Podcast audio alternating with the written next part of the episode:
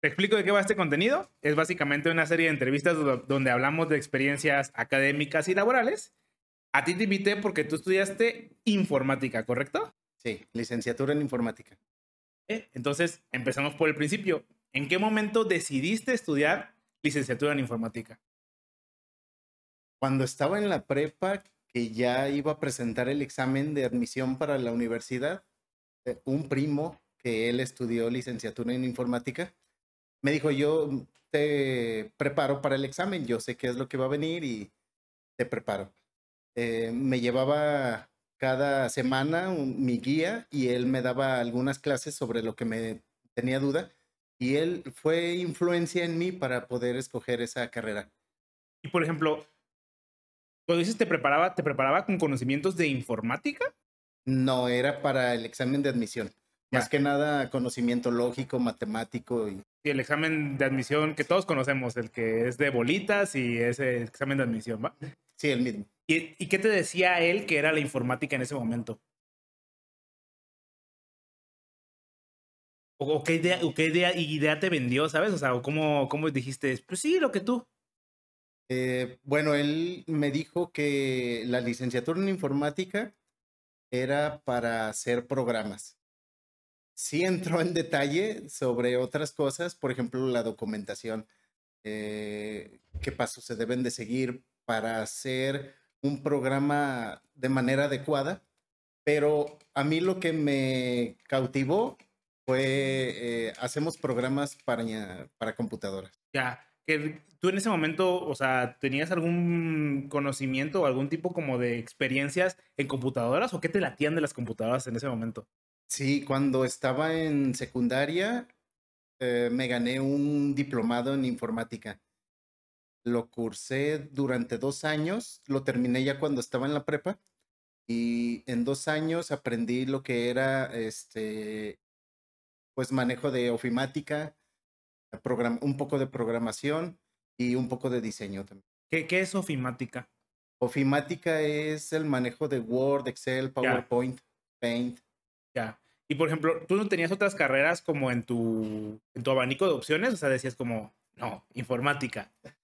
Sí, de hecho, desde que era niño, pues me gustaron muchas carreras. Desde que era niño yo quería estudiar eh, arqueología. Después quise ser astronauta. Después me llamó la atención cuando estaba en prepa la filosofía, y, pero me decidí por la informática. Ya, pero muchas carreras como muy, ¿sabes? Esparcidas, esa es la palabra. O sea, ¿cómo, cómo, cómo, qué unía estas carreras? ¿O simplemente eran, eran gustos que decías, esto me gusta, esto también, esto acá, esto acá? Pues creo que hasta este tiempo me sigue gustando o me llama la atención la historia, este, los as, los, pues los planetas, los universos, incluso también me llama mucho la atención la filosofía. Ya. Cuando dices que hacer programas de la computadora, o sea, ¿tú qué entendías que era un programa de la computadora? ¿O tienes algún programa en específico que decías, ah, yo quiero hacer este programa o programas como este, o, o simplemente el simple hecho de hacer cosas en la computadora para ti era impactante en ese momento? Eh, pues para aquel tiempo cuando yo estaba estudiando, eh, salió la, la película de Matrix. Y yo, yo egresé de la universidad en el 2009, eh, pero desde el 2003 comencé con la universidad. Creo que para ese tiempo ya estaba la película de Matrix y me llamó mucho la atención. Ya. los códigos, cosas que no entiende la mayoría de la gente. Ya, o sea, era como la codificación per se, ¿no? O sea, que decías, esto es lo que, lo que me late, ¿no? Como yo quiero hacer eso que hace Neon, ¿no? La verdad, nunca he visto Matrix, pero algo así, ¿no? Sí. Ya. Este, y entonces, va, tú decides entrar a informática. ¿Cómo, el informática es en el centro universitario de ciencias exactas e ingenierías, quiero pensar, o es en otro centro universitario? No, es allí mismo. Eh, bueno, cuando yo entré también lo estaban dando en el CUSEA, pero yo hice para el CUSEI. Ya. Y me imagino que tomabas tronco común con otras ingenierías y ciencias exactas. ¿Cuál era el tronco común que tenían ustedes eh, como informáticos con otras carreras? Pues los primeros semestres siempre teníamos en nuestros grupos de otras carreras de ingeniería civil, este, de física, de ingeniería en computación. llevábamos, eh, pues al principio precálculo, física conceptual. Ah, ya en segundo llevábamos cálculo diferencial e integral, de mecánica y todo. En todas esas llevábamos con todas las carreras. Ya, y por ejemplo, hay ingenierías en las que eh, estas cosas como ciertas matemáticas pareciesen que son muy obvias para el desarrollo de esa ingeniería, pero en la informática, pues dices como, ¿realmente necesito cálculo para hacer programas? ¿Era algo que pensabas eh, o decías, o, si te latían las matemáticas o, o, son dos cosas las que estoy diciendo aparte? Eh, sí, me llamaba mucho la atención. De hecho, desde la secundaria me gustó mucho la, las matemáticas, pero al llegar a la universidad me topé con unas matemáticas que no conocía. Eh, precálculo y cálculo fueron un dolor de cabeza y yo también decía, pero esto lo voy a poder utilizar en la carrera. Y pues esa sí siempre fue mi duda. Ya ahorita que estoy en un poco, en un puesto en donde es un poco más específico, eh, pues manejar mm, poco más, más de lógica, un poco más de eh, álgebra y, e incluso a veces sí se lleva un poco de cálculo, pues ya estoy viendo que en puestos especializados sí se lleva algo de información de esas materias. Claro, y aquí también hemos mencionado que las matemáticas no son necesariamente, o sea, la herramienta per se, o sea, no es que, claro, una derivada no va a servir como una herramienta, sino que las matemáticas son simplemente una forma de pensar que, se te abre, se te desbloquea, y siento que aplica mucho para la programación, ¿no? Porque en la programación mmm, no, no es tan lógica como nosotros pensamos lógicamente. Entonces necesitamos como que se nos desbloqueen estos como espacios del cerebro para poder desarrollar programas, o más o menos es por ahí, ¿no? Sí, así es. Pues ahorita que estoy manejando un poco más de inteligencia artificial, eh, veo que sí es muy necesario, o mis conocimientos que tenía de álgebra sí eran muy necesarios pero no es que me meta mucho a cálculo y eh, puede ser un programa que haga este, derivadas e integrales, las resuelva, no, sino que el tener el dominio de resolver esas derivadas e integrales te ayuda a agilizar tu mente para programar de mejor manera. Ya. ¿En qué momento se empieza, por ejemplo, a bifurcar la, tu carrera con el resto de, de las carreras? ¿Es en tercero, cuarto, más o menos? O... Eh, yo lo identifiqué ah, más o menos desde cuarto. Ya cuando llevé materias más como ah, programación lógica, bueno, programación lógica y funcional ya fue hasta quinto. Mm, pero, por ejemplo, ya llevaba ingeniería de software, em, llevaba también base de datos, y ya ahí es cuando se va dividiendo o se va especializando más mi carrera y ya llevo materias más orientado a, lo de mi carrera. Ya. Y por ejemplo, ahorita que mencionaste software, en, ¿ya existía la carrera de ingeniería de software cuando tú decides estudiar informática? O sea, ¿estaban las dos como en, en paralelo o, o, todavía no existía ingeniería de software? No, bueno, de hecho, mi carrera ahorita ya no es, ya no está en el CUSEI, ya se llama ingeniería en informática. Eh, pero no, ingeniería es en sí, el nombre de mi carrera era licenciatura en informática, pero salíamos como ingenieros de software. Como ingenieros de software. Ah, ok. O sea, todavía no existía el concepto de ingeniero de software en ese momento, ¿no? O sea, no, no estaban las dos carreras y, y, compartían materias. No, solo había eso en ese momento. Sí. Ya. Y, por ejemplo, uh, ¿cómo, cómo, ¿cómo te empiezas a desarrollar en la carrera? ¿Tú tenías cierto conocimiento de programación con respecto a los diplomados. ¿Sentías que eso te daba cierta ventaja contra tus compañeros? ¿O cómo veías también a tus compañeros? ¿Eran todos venían en blanco? ¿Había gente que decías, no, este güey ya lleva 10 años programando? ¿Cómo, era, cómo era el, color de las personas del, que estudiaban la carrera? ¿Sí me entender? O sea, ¿había mezcladito? Pues yo ya llevaba ciertos conocimientos, como te había comentado, ya llevaba un diplomado en, informática y vimos un poco de programación, sobre todo en Fox Pro. Eh, pero no sé si fue mi confianza que llevaba, que cuando me esto, estaba tomando las carreras, las materias de la carrera, pues era completamente diferente a lo que yo había visto. Y sí, en varias, en varias materias sí me di varios topes de cabeza. Ya. De que tenía que investigar desde cero. ¿Qué, ¿Qué, lenguajes de programación les empezaron a enseñar ahí en la carrera? Sí, era el principal y llevábamos algunas materias con Java también. Ya. Normalmente nosotros aquí hablamos mucho acerca de los profesores y hablamos de que hay profesores que tienen mucha experiencia académica y muchos profesores que tienen mucha experiencia laboral. En este momento en el que la informática era pues algo en auge, o sea, era algo nuevo, ¿cómo, cómo, veías tú a la academia en ese momento? ¿Tenías muchos profesores que se dedicaban a la industria o eran profesores meramente académicos en ese sentido? Eh, todos los profesores que yo tenía eh, trabajaban aparte en la industria. Tuve muy buenos profesores. Este, em, pues explicaban de una manera general cómo era la programación y si alguno tenía una duda lo explicaban hasta que le entendiera, o sea, de lo más básico. Y sí se me vienen a la mente tres o cuatro profesores que sí eran muy, muy entregados. ¿Qué materias te daban esos profesores? Eh, recuerdo que uno era estructura de datos, otro eh, programación lógica y funcional, este, otro programación orientada a objetos y bases de datos. Ya, ¿y qué era la característica principal de estos profesores? ¿Era eso simplemente que eran buenos explicando o aparte tenían otras cualidades que decías que tú estás bien cabrón?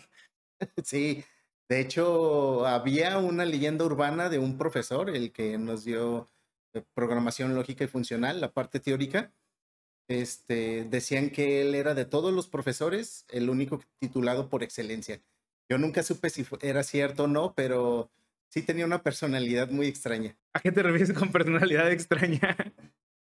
También era parte de la, de la leyenda urbana que tenía una lista de 10 cosas que tenía que hacer antes de fallecer y una de ellas era caminar de manos. ¿Y, se veía físicamente apto para hacerlo?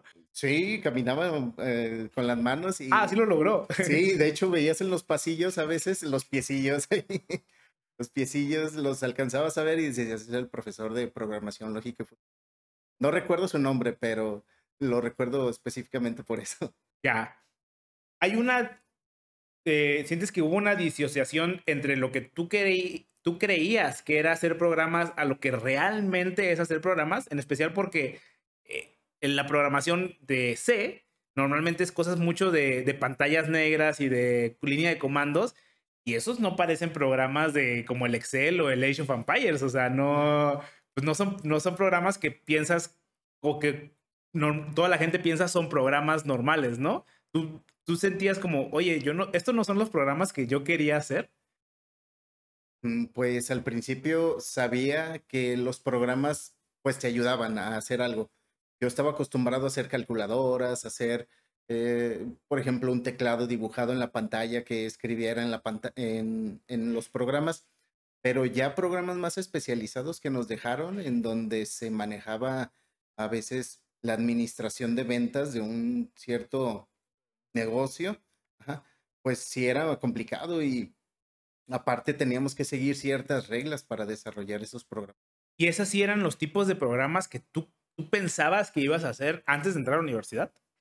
Mm, pues yo no quería hacer este, centros de, de, ventas, pero sabía que iba orientado a eso, porque si practicaba con esos programas, sabía que iba a ser algo, pues no sabía hasta dónde iba a llegar en cuestión de programación, pero sí sabía que era necesario. Ya. Y por ejemplo, ¿ves una diferencia en lo que ahora se conoce como ingeniería de software a lo que era en ese momento informática? Mm, no, se siguen manejando las mismas reglas. Siempre es muy necesaria la documentación, que es principalmente lo, lo, que, se, lo que se maneja en ingeniería de software. Saber cómo desarrollar la documentación que debe de ir a la par del desarrollo de este, el software y de las pruebas que se tengan que hacer. Porque si nada más vamos a hacer programas por hacer, pues no es necesario. Ya el usuario final después va a tener un montón de dudas. Ya, o sea, pero no, no, hay, materias que decías, ok, antes de que se llamara ingeniería de software, en informática veíamos esto y es algo que los, que los ingenieros de software ya no ven. Mm, por ejemplo, los lenguajes de programación. No, o ajá, puede ser cosas de currícula, puede ser este, no sé, a lo mejor en los informáticas, ah, por poner un ejemplo, nos enseñaron a armar una PC y los ingenieros de software definitivamente por currícula no tienen la capacidad de armar una PC. Que sí, alguien puede hacer una PC, sí, sí, sí, pero, pero no es algo que aprenden en la universidad. Y, o sea, hay como, ¿sabes? ¿Diferencias o dirías que es casi la misma carrera? No, sí es lo mismo todavía, porque sí recuerdo que tuvimos una materia de arquitectura de computadoras, sobre todo en la de taller, que nos enseñaban partes o cómo funcionaban las partes de la computadora y hasta ahorita es lo que manejamos igual. Ya, vale. Este, me imagino que en algún punto eh, te tienes que empezar a especializar ah, en los softwares, ¿no? O sea, no sé si es especializarte en un lenguaje de programación o en algún tipo de solución. En ese momento no existían las, las aplicaciones móviles, quiero pensar, o sea, te eran especialización en a lo mejor consola o en GUIs o en un tipo de cosas. Es algo que tienes que hacer en la carrera por ti mismo? O sea, como empezar a especializarte de alguna manera en alguna materia o en alguna rama en específico, o la universidad da una currícula muy general en ese sentido. Sí, dan en cuestión de los últimos semestres de la carrera, eh, dan muchas materias optativas y uno va escogiendo a dónde se quiere orientar. Yo siempre, a mí siempre me gustó la programación web y así que siempre escogía este materias optativas en las que iba orientado a programación web. Ya. Y por ejemplo, ah, cuando, cuando dices web, eh, es muy ambiguo, ¿no? Bueno, no muy ambiguo, muy amplio. Existe el frontend, existe el backend, existe los servicios, o sea, la web es un mundo. Ahí era también todavía muy general, quiero pensar, ¿no? O sea, no, no se especializaban tanto como yo quiero ser uno de backend. ¿O cómo funcionaba? No, sí nos sí nos enseñaron en general. Eh, por ejemplo, en cuestión de pruebas, pruebas de caja blanca, pruebas de caja negra, eh, la programación, en aquel tiempo todavía no se manejaba mucho el, eh, bueno, se, se, mencionaba más programación del lado del cliente, programación del lado del servidor. Así es como se manejaba. Ahora es backend, frontend. Claro. Pero sí lo manejamos de manera general. Ya, ya, ya. ¿Qué era lo que te gustaba principalmente del desarrollo web?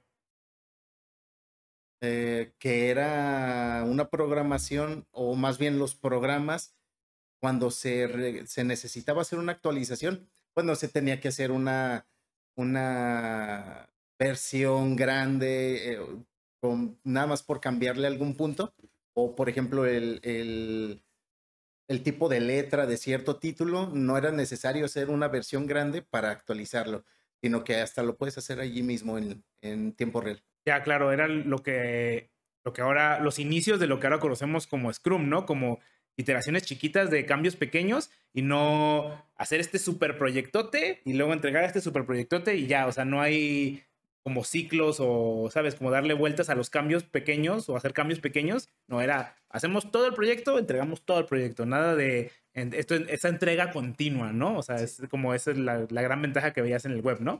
Sí, así es. Ya. Entonces, este, acercándote ya al final de la carrera, este, ¿ustedes tienen que hacer algún tipo de prácticas profesionales o cómo funciona ahí? Cuando yo estuve en la carrera, apenas estaba haciendo eso de las prácticas profesionales. Eh, a mí me tocó el cambio entre las el servicio social, que era de 900 horas, y después lo, lo dividieron primero, o más bien redujeron el tiempo de 900 a 450 horas. Pero a mí me tocó ese cambio en el que todavía no se adaptaban las prácticas profesionales. Así que solamente me tocó la parte de servicio social.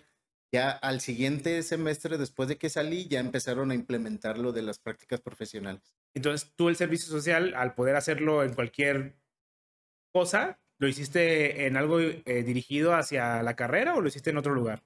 Sí, fue dirigido hacia la carrera. ¿Qué, qué, fue lo que hiciste? Estuve en la unidad de multimedia del CUSEI, aquel tiempo así se llamaba, eh, y aporté mis conocimientos para desarrollar el, el informe del rector del CUSEI en ese año. ¿Qué, ¿Qué es la unidad de multimedia? eran los que se encargaban de la parte de la página, de desarrollarla, de ponerle un banner, de ponerle un botón.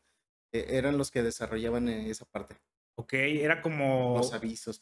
Ya era como una página web de avisos, más o menos. Sí, algo así. Sí, porque me imagino que la página web que hacía la carga de académica, ese es otro servicio, ¿no? O sea, nada que ver con, con esto, ¿no? Era más como, como de avisos, quiero pensar, ¿no? Sí, Ya.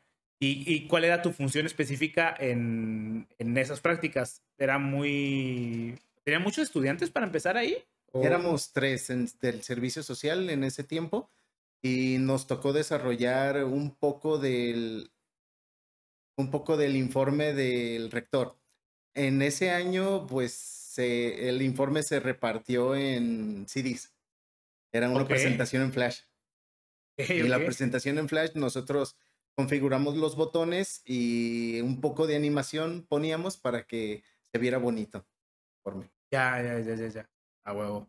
Entonces, este, tú acabas el servicio social, este, y tú ya te decías, ok, me quiero dirigir hacia lo web, hacia lo web, hacia lo web. ¿Tú empezaste a hacer algo para, para especializarte en eso aparte de la universidad? O sea, ¿leías algo? Este, ¿Hacías algunos programas en tu casa o, sabes?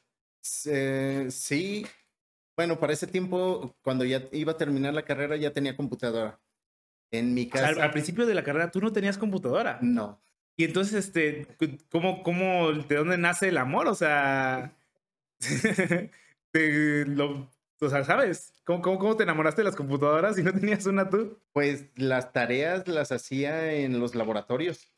Después de clases, iba a los laboratorios y pedía una computadora y ahí hacía mis tareas. Pero computadora en casa no, no tenía hasta los últimos semestres. Ya. Era- era- me imagino que era complicado en ese momento conseguir computadora. O sea, no es lo que ahora todos conocemos de que, ah, pues sí, todos tienen laptop y, o sea, es, es- No, la mayoría no teníamos computadora. Era muy extraño que fueran mis compañeros y le abrieran su laptop. órale. porque incluso hasta tener laptop era un lujo. Quienes tenían computadora la tenían en su casa y era de escritorio. Pero no, ya hasta los últimos semestres fue cuando tuve la oportunidad de tener computadora. Y por ejemplo, cuando hacías prácticas, ¿cómo las entregabas? ¿Sabes? Las prácticas las entregaba en el disquete de tres y media.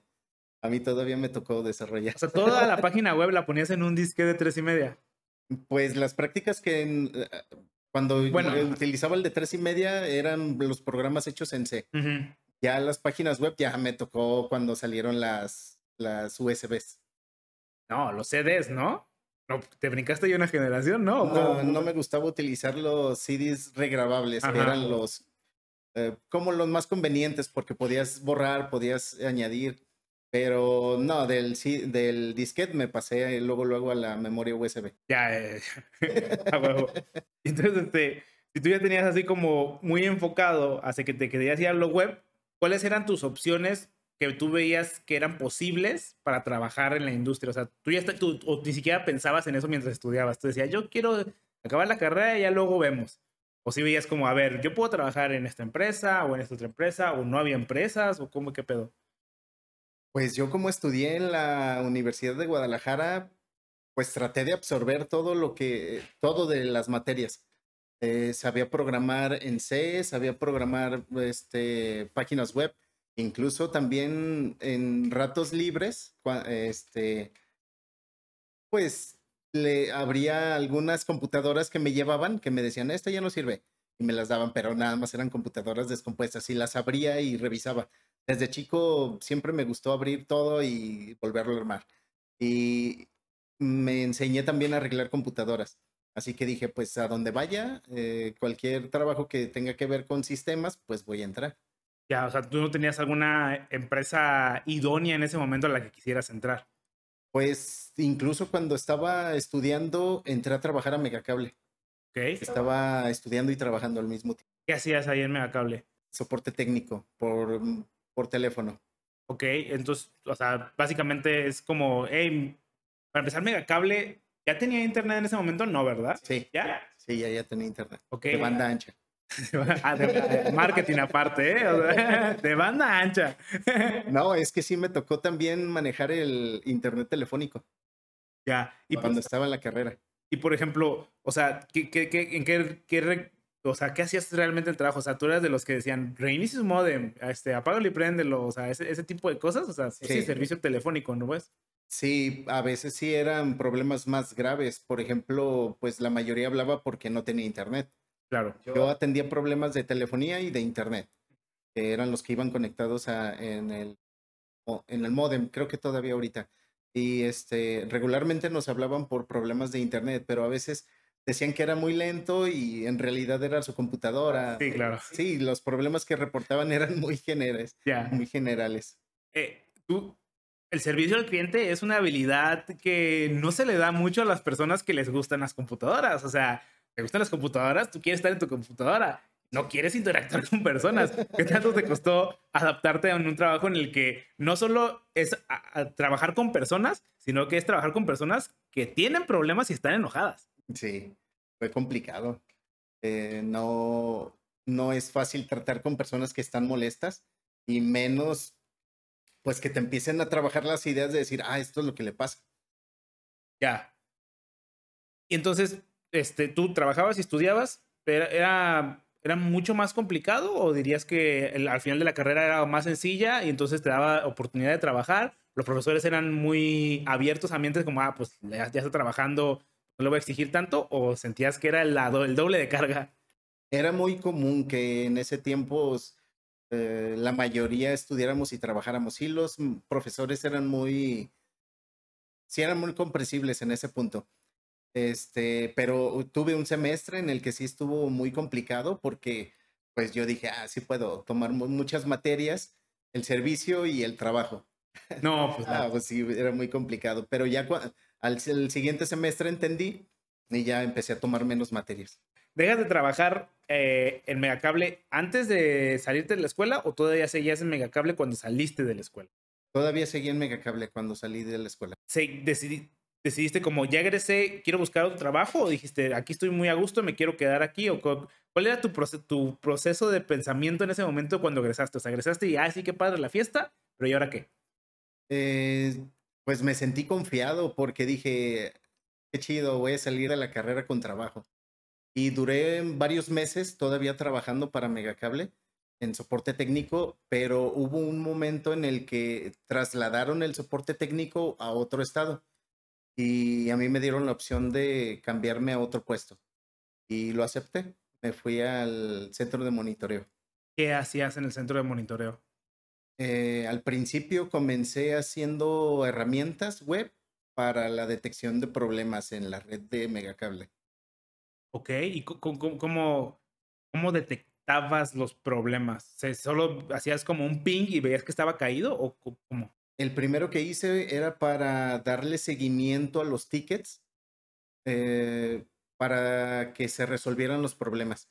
Porque cualquier falla que había, bueno, en el centro de monitoreo este, las fallas que había eran de cientos de personas que no tenían internet. Claro, pues acá hay una línea y dejas a todos. Y para eso se generaban tickets. Y los tickets, de acuerdo al tiempo que llevaban generados, eh, se marcaba, esa herramienta yo la hice, yo la desarrollé, este, se marcaba en amarillo o en rojo. Ya si era en rojo, que pasaba muchísimo tiempo, empezaba a parpadear. Y aparte ellos tenían ciertos programas que les detecta que ellos este, podían modificar para o podían moverle para controlar o configurar su red. Ok, entonces, pero entonces el PER que estaba caída, tú, lo, tú sacabas esa información de otro servicio que ya monitoreaba. Tú nomás hacías una desplegación, no sé cuál es la palabra, de eh, esto para los tickets y que la gente le pudiera dar prioridad con respecto a cuánto tiempo llevan caídos ciertos servicios, ¿no? sí, ellos ya manejaban su programa. Yo lo único que hacía era una consulta a la base de datos de ese programa y obtenía eh, con ciertas características o con cierto query las eh, ciertos datos para un resumen del ticket. ¿Tú sentías que esta chamba ya se acercaba más a lo que tú habías estudiado? O sea, o ¿O sentías que todavía estaba muy disociado a lo que, a lo que tú estudiaste? Sí, sentí que se iba acercando a lo que yo quería. Pero todavía no sentías que era completamente lo que querías, por lo que me, o sea, ahorita como, lo, como me lo dijiste suena como Lo que pasa es que eh, en la carrera vimos, bueno, en, en, la carrera donde yo estudié, vimos muy poco de redes, cuestión de redes. Eso era ya parte de otra carrera. Y el estar en una empresa de telecomunicaciones sí se me hacía un poco complicado porque no conocía todos los términos. Ok, entonces simplemente decías como, esto no es tanto como lo que yo quiero, ¿no? Porque son veo cosas que no, que no aprendí y no te interesaba aprender esas cosas todavía. Sí me interesaba, pero sentía que no era lo mío. No, no quería orientarme en la carrera a ese aspecto. Ya. Entonces, ¿tú decides hacer algo para solventar esa situación o decides quedarte más tiempo en la empresa? Sí, este, decidí cambiarme. Primero ah, dejé la empresa porque yo vi que no era lo mío las telecomunicaciones o más bien el manejo de las redes. No identificaba muchas veces los términos. Y me salí primero y después busqué trabajo y encontré en una empresa papelera, en, ya ahora sí en lo de sistemas. ¿Cuál es el lapso de tiempo que te tomó ya dejando tu trabajo encontrar un trabajo nuevo? Aproximadamente un mes. Un mes. ¿Crees, ¿Crees que te haya ayudado el hecho de que tú ya tenías experiencia? Porque mucha gente no quiere contratar recién egresados dicen, es que no tienes experiencia. Entonces tú al tener ya de cierta manera currículum, al haber trabajado en esta empresa de telecomunicaciones, ¿es que eso ayudó o...? Sí, sí me ayudó porque el manejo con los clientes pues ayuda mucho a, en la parte de sistemas. Y también la persona con la que me entrevisté pues le llamó mucho la atención que yo resolvía problemas por teléfono, porque sí es muy bueno, en aquel tiempo, ahorita ya la mayoría se manejan por manuales, pero nosotros no tenemos manuales. Era de acuerdo a lo que nosotros se nos ocurría. Y eso le llamó la atención a la persona y fue por eso que... Ya. ¿Qué, qué, cuál era tu labor en esta empresa papelera o por qué te contrataron? Porque a lo mejor te contrataron para una cosa, pero no hacías la cosa para la que te contrataron. No, sí lo hacía. Era para dar soporte técnico, pero ya en persona, a las mismas personas de ahí de la empresa mismos colaboradores. ¿Y qué tipo de soporte técnico? O sea, ¿hacia, hacia qué tipo de máquinas? O sea, ¿hacia computadoras o, o, cómo? Sí, a computadoras. En la mayoría era de eh, en Excel, ¿cómo puedo hacer esto? O porque ellos, ellos tenían su propio programa, estaba eh, lo habían desarrollado allí y era el programa en el que administraban todo, toda la mercancía, todas las compras, todas las ventas y muchas veces tenían problemas de que no se hacía como ellos querían. Ok, ¿y cómo, cómo aprendes este programa? O sea, es, o sea, para empezar, ¿el programa eh, lo proveó alguien más o ellos lo desarrollaron ahí mismo en la empresa? Sí, ellos ahí lo desarrollaron. Ok, entonces tú aprendes como del código que, que dejaron ahí las personas que hicieron el, el programa o hay, había un tipo de manual. ¿Sabes cómo aprendes este programa nuevo? Pues la mayoría de los problemas que tenían era relacionado con cómo realizaban el proceso. Para, por ejemplo, descargar toda la mercancía que acababan de llevar al, almacén. Eh, no realizaban bien el proceso y yo nada más iba y ya les explicaba. Ya si era un problema de código, pues nada más pasaba el reporte a quien estaba desarrollando el programa. Ya. ¿Y no sentías que esto se alejaba un poquito más con respecto a lo que tú querías, considerando que tú en Megacable a lo mejor ya habías, estabas haciendo aplicaciones para pues, despliegue de información y acá era como mucho más servicio al cliente? Pues también me llamaba, me llamaba la atención el estar arreglando computadoras, que era también parte de mi labor. ¿Físicamente? Sí, sí, muchas veces decían, este, ya esta computadora está muy lenta y compraban la memoria y yo se la instalaba o mantenimiento, que era también parte de, de mi labor. Este, pero ya después empezaron a implementar programación web en, dentro de los sistemas que manejaba la empresa. Ok, ¿y eso solo fue iniciativa de alguien? ¿Tú tuviste algo que ver con eso? O sea, o sea, alguien dijo, pues ahora vamos a empezar a hacerlo. Pues fue rápido de, vamos a empezar a programar en web, te lo avientas y ya, Ah, ajá. Alguien se le ocurrió y tú dijiste, yo me lo avento. Ya. ¿Y qué, qué, qué, qué, hacías? O sea, ¿qué servicios proveías eh, de la página web? ¿Era solo despliegue? ¿Era consulta? ¿Era, sabes? Pues desarrollé un sistema para administración de incidencias. Que era, por ejemplo, que tomaban vacaciones, este, eh, incapacidades o también un reloj checador era lo que estaba desarrollando. Pero esto, ¿todo en web? Sí. Ok. Y... Todo en web, pero era intranet. Era sí, claro. Sí, claro, claro. Sí, nos, nos Pero y no, no, no, no, no estabas propenso como a hackeos, o sea, por, en especial esto del reloj checador, pues diría, ah, pues a ver cómo le hago para este que parezca ahí que chequea la hora y que no sea cierto, o no era tan común. No, pues es que no, como era intranet, no era, no podían accesar de fuera de la empresa, solamente de dentro de la, de la red local y no, no se podía hackear. Ya. ¿Cuánto tiempo estuviste en esta empresa papelera? Aproximadamente tres años. ¿Tres años? Y pues estuviste bastante tiempo. ¿Qué, ¿Qué fue lo que te impulsó a salirte de la empresa? Mm, quería crecer profesionalmente. Eh, sentí que en ese tiempo ya se me, estaba estancando porque aunque desarrollaba aplicaciones web, no tenía una base, porque hasta ahorita que recuerdo, eh, mi código era muy desordenado y sabía que tenía que aprender algunas técnicas para hacerlo un poco mejor. ¿Cómo sabías que tu código era desordenado? ¿Sabes? O sea, ¿dónde lo sentías? ¿Tú ya tenías unas bases desde la universidad o sabes?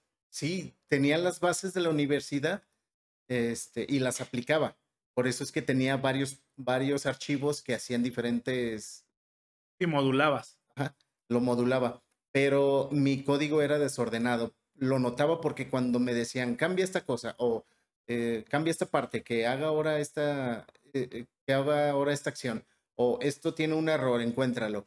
Y eso me llevaba, me llevaba mucho tiempo, muchas horas, incluso días para poder corregirlo. Ya tú tenías lo que se conoce como spaghetti code, ¿no? O sea, que le movías una cosa y destruías 17 cosas por ahí decías, ¿cómo? Esta cosa no tiene nada que ver con eso. Bueno, pues así es. Sí. ya. Sí, así era, Tú sentías que era desordenado por tu misma práctica, ni siquiera decías como, no, no, sí, simplemente así por la práctica, ¿no? Sí. Ya. Y entonces, o sea, ¿cómo mm, moverte de la empresa y crecer profesionalmente, sentías que te iba a ayudar a mejorar este aspecto? Mm, pues cuando me salí de la empresa yo ya tenía otro lugar a donde quién me iba a contratar. En esta ocasión era un colegio y pues existía la promesa de que iba a haber eh, programación web. ¿Que, tú ibas a ver? O sea, tú ibas yo a iba a manejar programación web ajá, que tú ibas a hacer programación web como la que, la que hacías este, en esta empresa. Sí, pero eh, ahora yo iba a ser el encargado de sistemas. Ok, ok, ok, ok. Porque en, la otra empresa solamente era el auxiliar de sistemas. Ok, o sea, aparte también no solo fue el crecimiento, o sea, el crecimiento profesional no solo fue en cuestión de conocimiento, también, sino también en posición, en posición, ¿no? O sea, sí. Ya. Y entonces, ¿por, ¿por qué decides irte a lo mejor a, a un colegio, sabes? O sea, era, ¿Estaban en tus abanicos de opciones esa o dijiste, ah, pues aquí? Mm, no, nunca pensé que iba a trabajar en un colegio. Eh, pero tal vez porque quería aprender, más bien quería aprender más del manejo de redes y también quería ya estar a cargo de, a cargo de algo. Ah. Entonces, este, ¿qué, empieza, ¿qué empiezas a hacer en, el colegio? Porque dijiste, me fui con la promesa de... Sí, era la promesa de programación web. Eh, pues me dijeron, pide todo lo que quieras. Yo quería un servidor, pero nunca llegó. Entonces, ¿qué, qué, qué, cuál era, ¿cuáles eran tus labores en, el colegio? Era este soporte de eh, manejo de programas. Ya era más orientado a. Ellos ya llevaban o ya este manejaban todo, muchas cosas web. Este, también darle mantenimiento a las computadoras. Ya tenía la oportunidad de administrar una red y, e incluso modificarla porque llegué y todo era eh, inalámbrico. Así que empecé a eh, ver un poco más de cómo se administra una red y empecé a aplicarlo. Ya. Oye, y por ejemplo, trabajar en un colegio, eh, tiene o requiere una habilidad nueva que es este interactuar con alumnos. ¿Qué, qué, qué tan duro o qué tan difícil fue ese proceso? Pues eh, fue extraño. Ah, bueno, aunque no era, no tenía trato directo con Claro. ellos, ahí ha- había algunos alumnos que me buscaban a la hora del receso. Y ya platicaba con ellos, yo los escuchaba de preferencia, porque ahí llegaba un punto en el que pues me hablaban los chavos de caricaturas o programas o eh, personajes de YouTube que yo ya no conocía. Ya, pero no dirías que fue un gran problema, digamos. Ah, no fue un gran problema. O sea, era gente de, de prepa, de Mm, secundaria, de primaria. No, los que me bu- buscaban más eran los de primaria. Ah, ok, o sea, pero, o sea, es que el problema es cierta edad en la secundaria, a lo mejor donde la gente es un poquito, este, más cruel y que pues llega a hacer cosas más, más feas. ¿No tuviste ninguna experiencia así fea con alumnos principalmente? No, lo que pasa es que no tenía mucho contacto con ellos. Ellos tenían sus clases, lo único que cuando me solicitaban, eh, trabajo, por lo regular estaban en mi oficina, pero cuando necesitaban trabajo, eh, necesitaban soporte eh, directamente en la oficina del director o este, de los profesores en sala de maestros o las secretarias, pues iba. Y a veces me tocaba salir a la hora del receso y era cuando me encontraba los alumnos, era el único contacto que tenía con ellos. Ya era poco realmente. Y este, por ejemplo, ¿qué, ah, ¿qué tipo de soporte eh, era como el más re- pedido en, en, en la escuela, colegio? era el problema con el internet. Cuando yo llegué, el, el internet era inalámbrico y tenía mucha inestabilidad. Ya. ¿Cómo, ¿Cómo arreglaste eso? ¿Cableaste todo? Sí. O ya. O sea, porque también puedes hacer como. Bueno, no es que no sé si en esa época había estos repetidores que ya están mamadísimos y que ya le dan a todo. No era necesario este, utilizar repetidores porque era un colegio pequeño. Ya. Los salones estaban, pues eran, eh, uno era de tres pisos, un módulo era de tres pisos y otros módulos eran de dos. Así que los salones estaban cerca y no fue, solo lo cableé con cable, con este cable de red, el, el de parte en- trenzado, y no fue necesario utilizar fibra óptica. ¿Tú lo ponchaste? Sí, Ah. sí, yo lo peiné, lo extendí, lo ponché, todo, todas las pruebas, todas las hice yo. A huevo. ¿Los alumnos tenían acceso a internet ahí o solamente era para los profesores? Solamente para los profesores y para las clases que ellos tenían. Ya. ¿Cuánto tiempo estuviste en el colegio? Cinco años. Órale, tú vas así cada vez un poquito más y más y más y más. ¿Qué, qué fue lo que te empujó a salir del colegio? Eh, fue eh, más bien que yo necesitaba más acceso económico. Ahí yo ya estaba casado y necesitaba más ingresos. Ya. ¿Cuál, cómo, cómo veías la oferta laboral en ese momento? Eh, ¿Tú estabas en Guadalajara para empezar? Es la pregunta. Sí. Entonces, ¿cómo veías la oferta laboral en ese momento en Guadalajara? ¿Cómo qué año era más o menos? En el 2018, Ya. Entonces, ¿cómo, cómo, cómo- cómo empiezas a buscar trabajo? ¿Cuáles eran, ¿Cuáles eran como tus opciones, sabes? Pues yo los dos trabajos anteriores, en el de la empresa papelera y el colegio, encontré los trabajos en una página que se llama Computrabajo. Ahí este, uno puede subir su currículum, puede decir qué trabajos son los que le interesan y a ti te mandan correos o alertas con quienes coincides. Ya. Entonces, básicamente volviste a entrar a la plataforma y a, a ver cuáles eran tus opciones, ¿no? Sí, yo creí que ya, bueno, yo en ese tiempo creí que ya tenía el, el conocimiento adecuado para poder tomar cualquier otro puesto. Y sentía, ¿y por qué dices creía? Ah, porque estoy hablando de tiempo pasado.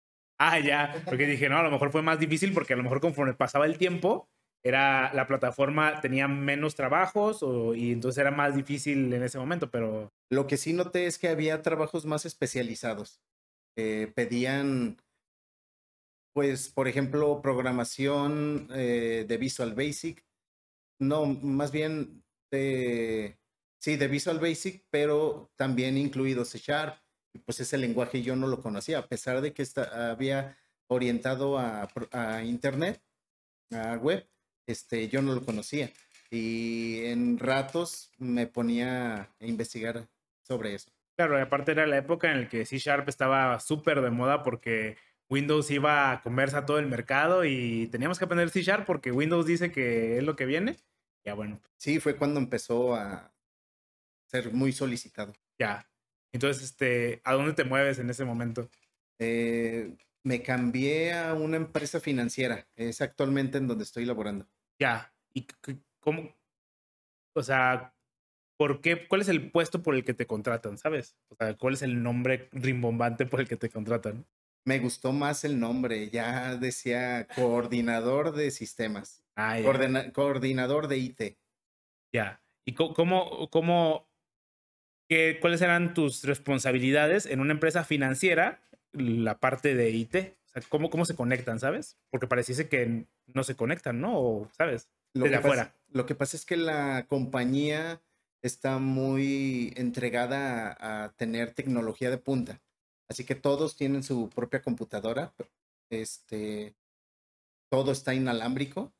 Incluso las personas pueden trabajar desde su casa y este, pues, ah, como ya es un poco más libre, que ya uno puede manejar la computadora que, que quiere entrar a cierta página, que quiere utilizar Excel y siempre hay dudas porque los usuarios no están acostumbrados a, saber todo de Excel o a saber todo de la seguridad o de Internet.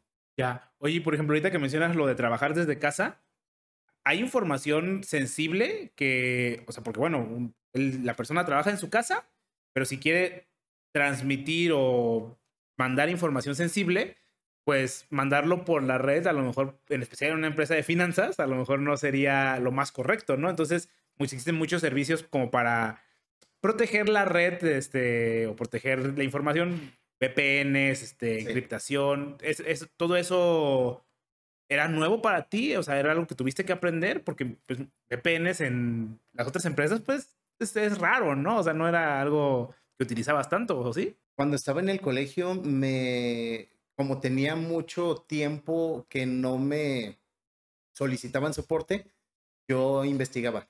Ya. Ahí fue donde conocí TeamViewer, las VPNs, y empecé a eh, este, experimentar con ello. Por eso no me costó mucho trabajo este, adaptarme a, al nuevo trabajo. Ya. Entonces dirías que principalmente tu, trabajo actual es mucho como de mantenimiento de la red y asistencia a los usuarios finales, ¿no? Eh, bueno, comencé en esa empresa, en ese puesto. Ah, ok. Pero cuando entré, inmediatamente me mandaron a cursos de eh, automatización de procesos. Ok o como comúnmente se llama, manejo de bots.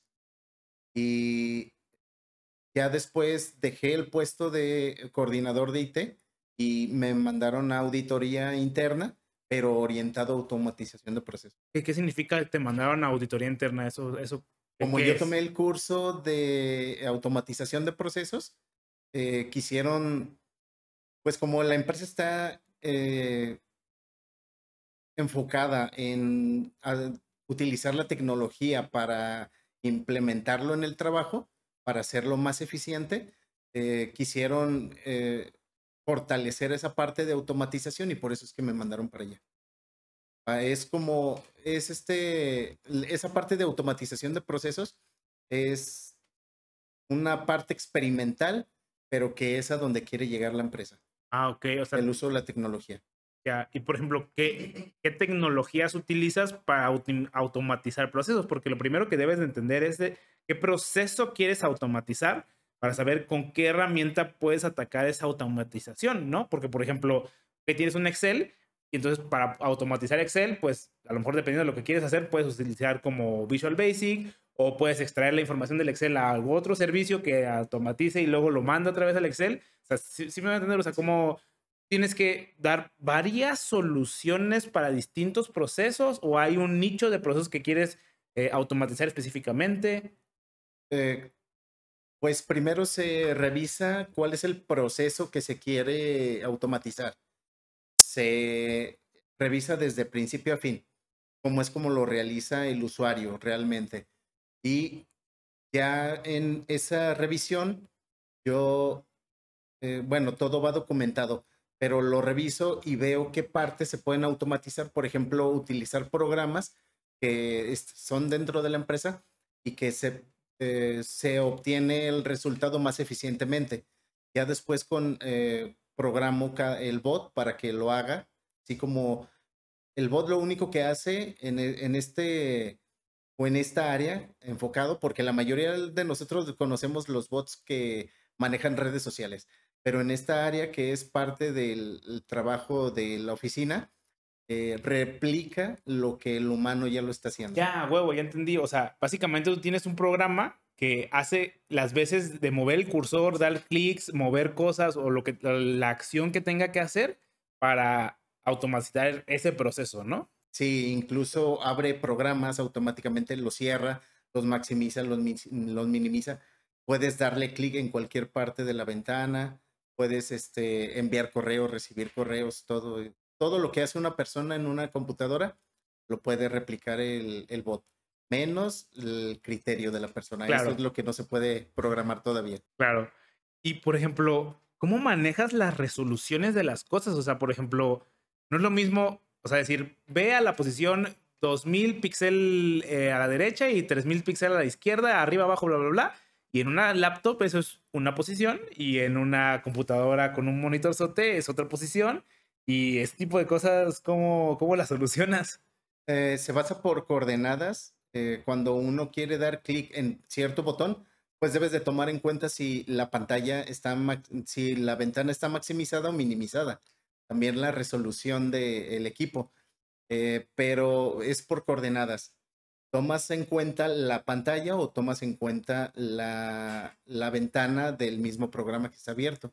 Ya eh, tú, por ejemplo, eliges la herramienta, le dices en, que lea la coordenada, lee la coordenada y te pregunta si quieres hacerlo de acuerdo a la resolución de la pantalla o de acuerdo a la ventana del mismo programa. Ah, ok, tienes un programa más o menos que programa las cosas, ¿no? ¿Qué, programa es ese? Bueno, no sé si se puede saber. pues la herramienta se llama Automation, Automation Anywhere.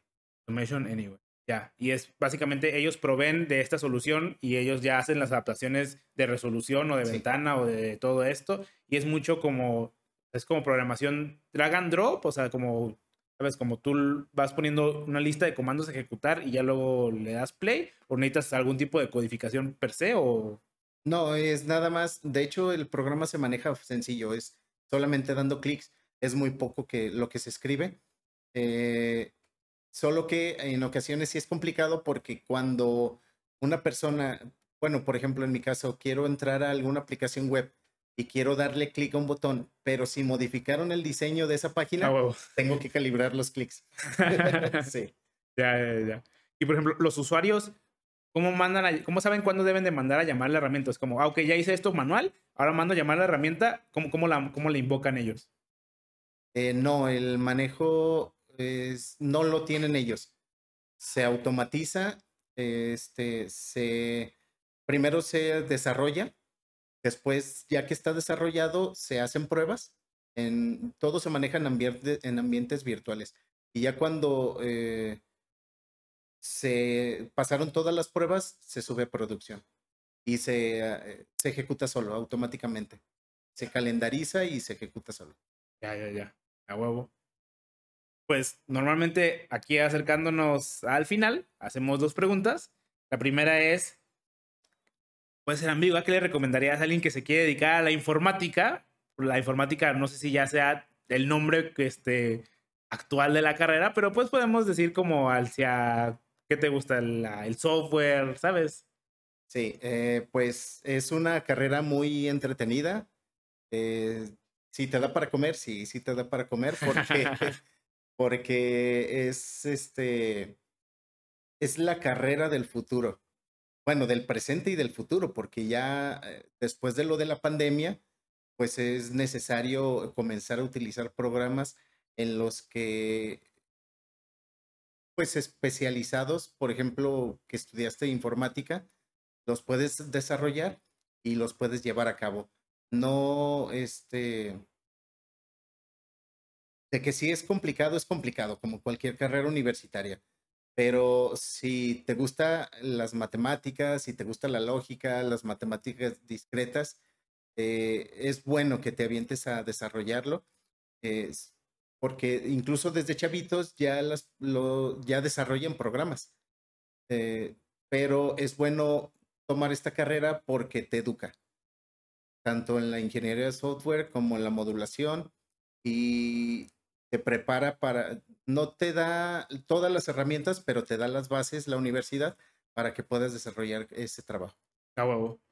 Y la segunda pregunta es, ¿qué le recomendarías a alguien que se quiere dedicar a la automatización de procesos? Eh, pues va en auge la automatización de procesos. Es muy importante porque es como el inicio de la inteligencia artificial y cada vez más procesos van a estar automatizados. Y sí se los recomiendo para que sepan, principalmente que sepan, ya si te quieres, si te gusta y quieres dedicarte a eso, es un área muy grande porque la inteligencia artificial está muy extendida y sí, también lo recomiendo. Ah, huevo. Este, no sé si, eh, no sé si quieres dejar tus redes sociales o así estamos bien. Eh, eh, sí, mis redes sociales, bueno, casi no las utilizo. Ya. Eh, las utilizo. Por no huevo también, ¿no? Las utilizo no porque yo me, me, guste compartir cosas, sino porque me gusta estar enterado de cosas. Ya. Lo utilizo más que nada para eso, pero es Edvan. En ocasiones es con E, en ocasiones es con el número 3 al inicio, pero ahí te las voy a pasar. Ah, huevo. No sé si te gustaría agregar algo más, algún tema que te gustaría hablar, que se los haya olvidado. No, ninguno. ah, huevo. No, pues muchas gracias por venir, güey. Dale, ánimo.